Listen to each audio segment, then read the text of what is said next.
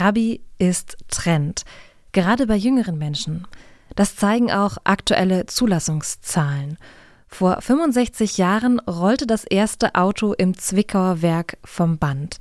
Aber was macht den Trabant bis heute eigentlich so beliebt? Das klären wir jetzt. Und damit sage ich Hallo und herzlich willkommen zu einer neuen Folge des Fahrzeugbriefs. Ich bin Sarah Marie Plekat. Hi. Fahrzeugbrief. Die Geschichte eines Automodells bei Detektor FM. Präsentiert von der Allianz Elektroauto-Versicherung. Maßgeschneiderte Leistungen speziell für Elektroautos.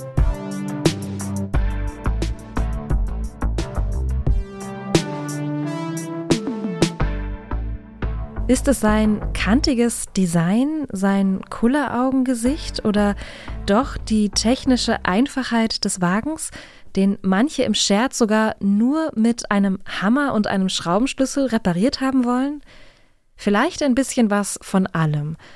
Bei aller Ostalgie ist der Trabant aber auch ein Symbol der sozialistischen Planwirtschaft und ein Zeichen des Mangels.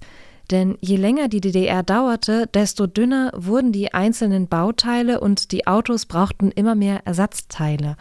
Und so hatte in den 1980er Jahren die Produktion von Ersatzteilen einen Anteil von 30 Prozent an der Gesamtproduktion. Was das Volksauto der ehemaligen Deutschen Demokratischen Republik betraf, hatte die Parteilenkung der DDR ganz klare Vorstellungen. Der Trabant sollte leicht sein, vier Sitze haben und zwei Türen, unter sechs Liter verbrauchen und nur 4000 Mark kosten. Kriterien, die der Trabant P601 Mitte der 1960er Jahre erfüllte. Es ist das Modell, das bis 1991 fast unverändert in Zwickau vom Band rollen sollte. Damit teilte der Trabant P601 das Schicksal mit einem anderen DDR-Auto, dem Transporter Barkers B1000. Über den haben wir in diesem Podcast auch schon gesprochen, also hört gerne mal in die Folge rein, wenn euch das Thema interessiert. Aber zurück zum Trabi. Weil die Ressourcen knapp waren und zum Beispiel Blech auf der Embargo-Liste stand, mussten die IngenieurInnen und EntwicklerInnen damals ihre ganze Kreativität und Innovationskraft für den Trabant bündeln. Sie arbeiteten mit dem, was sie hatten und bauten ein Auto aus Blech mit einer Karosserie aus Baumwolle und Kunstharz. Ein Material, das auch Duroplast genannt wird. Für das Duroplast haben die ArbeiterInnen in Zwickau damals Baumwollabfälle aus Russland verwendet. Für Türen, Motorhauben und Seitenteile haben die ArbeiterInnen bis zu zwölf Bahnen aus Baumwollvlies übereinander gelegt und dann gepresst. Die Karosserieteile wurden dann von Hand ausgeschnitten. Anschließend wurden die Teile noch einmal mit einer Presse gebacken. Acht Minuten bei 188 Grad. Diese Technik war damals ein wohlgehütetes Geheimnis, denn rund 30 Patente schützten die Herstellung von Duroplast. Unter der leichten Plastikmotorhaube hatte der Trabant P601 einen Zweitaktmotor mit 26 PS. Damit schaffte das Auto maximal 100 Kilometer pro Stunde. Ende der 1980er Jahre rüsteten die AutobauerInnen in Zwickau dann auf und der Trabant bekam einen Viertaktmotor von Volkswagen. Allerdings bauten die AutobauerInnen den stärkeren Motor in die gleiche Karosserie ein. Mit dem Kraftschub von 41 PS schaffte der Trabant dann zwar 125 Kilometer pro Stunde, aber manche scherzten damals, da fährt ja der Motor vorne weg. Tja, und wie das mit dem Trabant losging, das hört ihr jetzt. Was da vom Band läuft, ist das innovativste Auto seiner Zeit. 1957 kann man in ganz Europa kein visionäreres Produkt der Automobilindustrie finden. Dieses Auto ist seinen populären Konkurrenten wie VW Käfer oder BMW Isetta weit überlegen. Preiswert und sparsam, aus innovativen Materialien und mit perfekten Abmessungen, die für geringes Gewicht sorgen. Gerade mal 5,5 Liter verbraucht dieses Wunderauto. Das entspricht 129 Gramm CO2-Ausstoß, ein Wert, von dem Umweltschützer und Autobauer heute träumen. Am 7. November 1957 hat der erste Trabant im brandneuen Sachsenringwerk Premiere. Er soll die Massenmotorisierung der DDR einleiten. Peter Kirchberg, Autor des Buches Plaste, Blech und Planwirtschaft. Aber dann stand natürlich die Frage, wie soll das weitergehen? Bleiben wir ewig bei 18 PS oder wollen wir mal ein bisschen mehr Leistung haben? Und daraus folgte dann 1963 der Trabant 601. Und dieser 601 ist dann das Auto gewesen, was im Grunde genommen seit 63 bis 89 zwar mit Hunderten von Detailverbesserungen, aber im Prinzip konstant geblieben ist. Bevor es weitergeht, eine kurze Unterbrechung für unseren Werbepartner.